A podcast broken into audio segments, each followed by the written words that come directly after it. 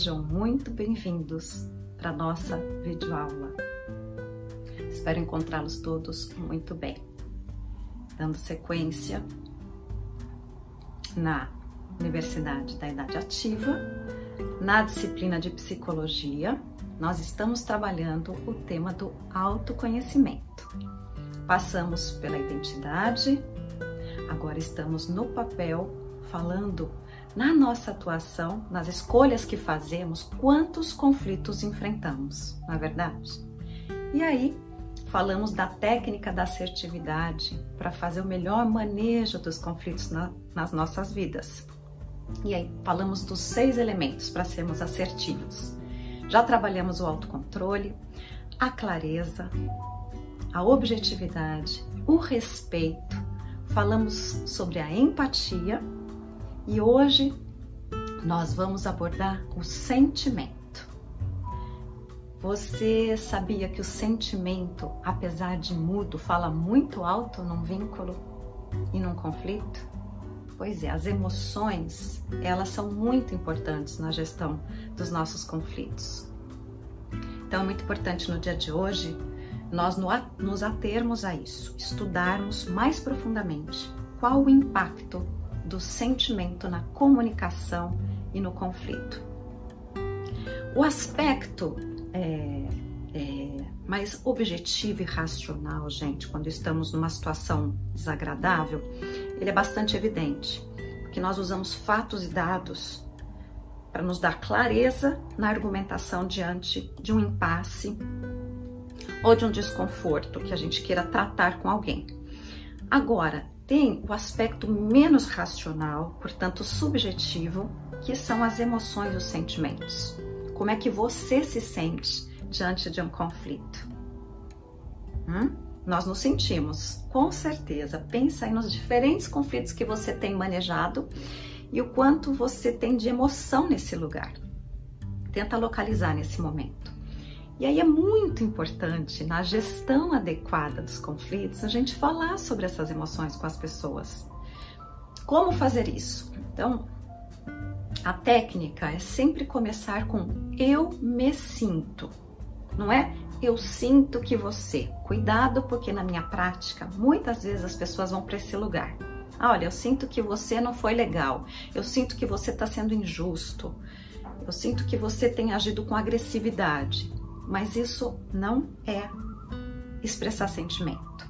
Então estejam atentos, já estou dando a grande dica aqui para evitar que você caia nessa armadilha.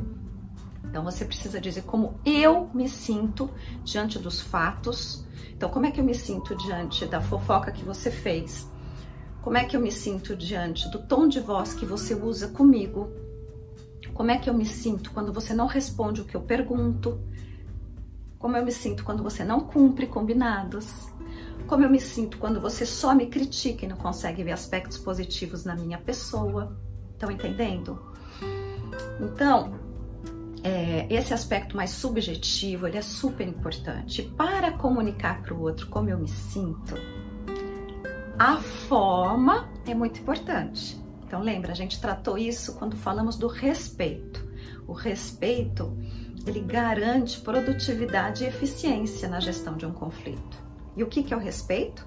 É o jeitão da gente se expressar, é o como eu falo com você, meu tom de voz, lembra? A entonação, não é? A, a minha linguagem facial, corporal, os gestos que eu uso,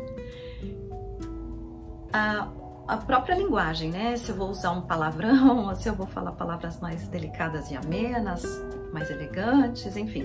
E sempre lembrar que na gestão de um conflito é importante a mansidão, esse estado de espírito mais sereno. Então, não é adequado falar com alguém quando você está inundado de uma emoção nociva, que é um contaminante que vai sim prejudicar a eficiência no diálogo e na conversa que você certamente quer ter de uma forma produtiva.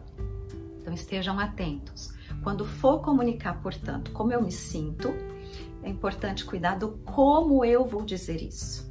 Qual é a tonalidade, ok? Então, um exemplo qualquer. Nós combinamos algo muito importante para mim.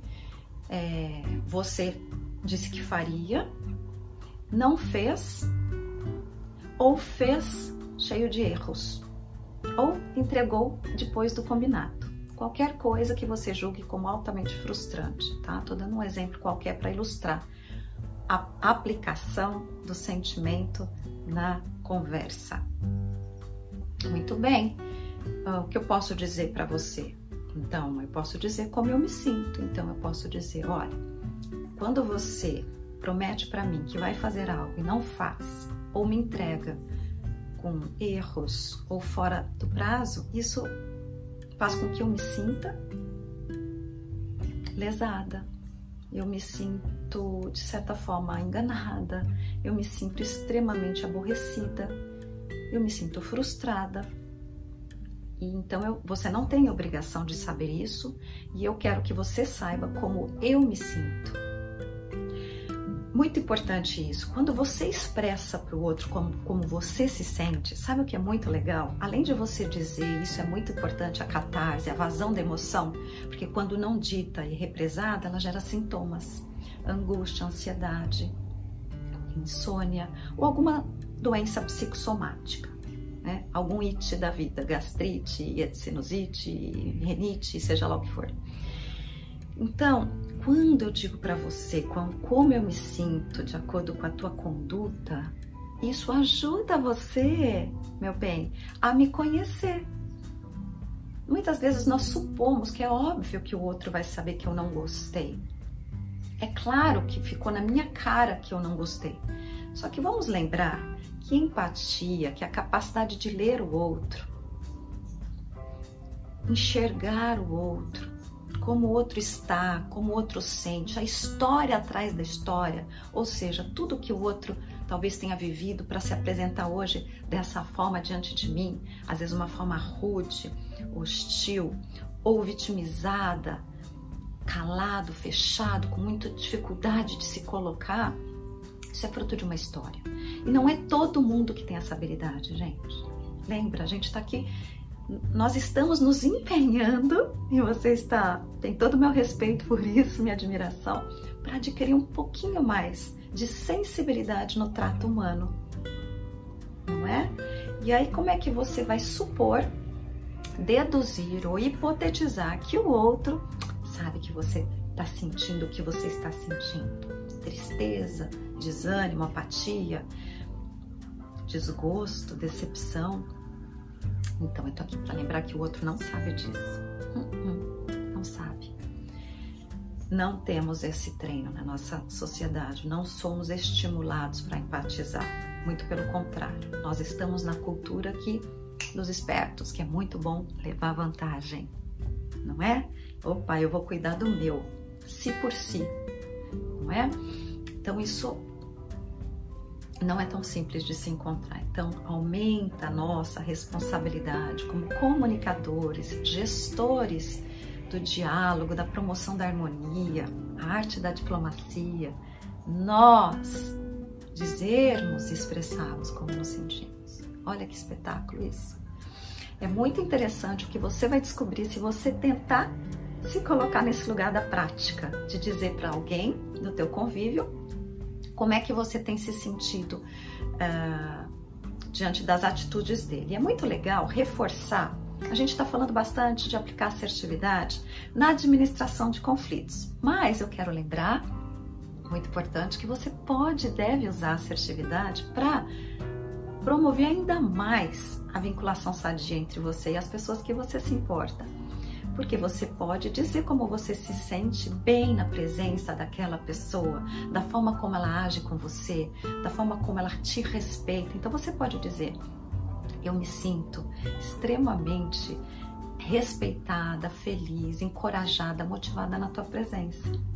Eu me sinto prestigiada, eu me eu recebo como lisonjeira, eu me sinto amada, querida, bem-vinda, eu me sinto incluída pela forma como você se dirige a mim. Gosto muito, eu me sinto desafiada a manter o meu melhor toda vez que você faz um elogio a mim.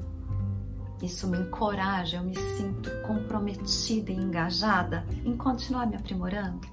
Porque vejam, gente, que interessante. Nós, eu e você, nós temos o poder de influenciar pessoas. Nós podemos, através da forma como nós nos comunicamos com as pessoas e, disser, e dizemos as coisas duras, que muitas vezes temos que dar mais notícias, fazer críticas e apontamentos, que a gente sabe que o outro pode sim se aborrecer. E porque a gente também não tem essa cultura de lidar bem com crítica. Bate na rejeição, bate no desamor, no medo de ser excluído da vida do outro. Então é um mito que a gente tem que ir trabalhando, uma fantasia que a gente tem que ir trabalhando de forma assertiva, desmistificando, portanto, e mostrando que muito pelo contrário. Quando eu me empenho em te dizer a verdade amorosamente, com mansidão, com respeito, isso é um ato de amor, de se importar, de querer bem, porque eu acredito que você pode crescer e que isso é muito bom para a sua vida, a sua evolução, a sua superação. Essa é a intenção que me move na tua direção. E isso me livra de qualquer medo, porque é em nome do amor, e o amor sempre é maior do que o medo. Onde há medo, não há amor. Onde há amor, não há medo. De verdade, pense sobre isso. Então, eu e você temos o poder, através da, das nossas conversas assertivas, de despertar no outro o melhor dele. Você sabia? Muitas vezes nós nos relacionamos com pessoas que despertam em nós o nosso pior pela forma como elas falam conosco, que não é assertiva, é agressiva, ou é chantagista, ou é acusatória, ou é queixosa. E isso faz com que as nossas emoções que se afloram sejam as mais nocivas e improdutivas possíveis.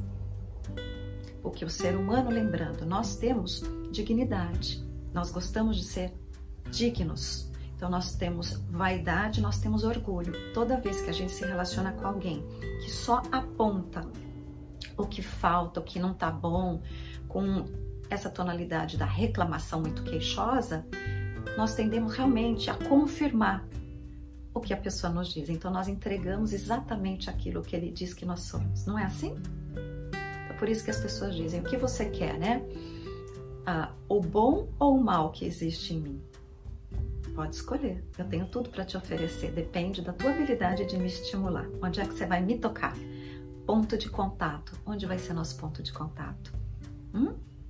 Então pensem nisso, na nossa responsabilidade, dentro do nosso papel, dentro da nossa identidade, no nosso autoconhecimento, como nós vamos daqui para frente mais conscientes nos relacionarmos, nos dirigirmos às pessoas, então veja que poder maravilhoso é poder estar com você no teu melhor, dizendo para você do teu bom, que eu acho maravilhoso em você e que você receba e se aproprie disso. E possa expressar para mim como se sente diante disso e como também é maravilhoso poder estar com você e fazer você pensar e refletir sobre algumas atitudes e comportamentos que não nos ajudam como dupla, como família, como comunidade, como cidade, como país, como seres humanos. Bom, paro por aqui. Convido vocês então a praticarem o exercício de declarar como se sentem diante das pessoas que são importantes para vocês. É, reflitam, aproveitem e nos vemos na próxima aula. Desejo uma excelente semana e um bom proveito dessa informação poderosa na sua vida. E mais uma vez, muito obrigada por estarmos juntos. Se cuidem.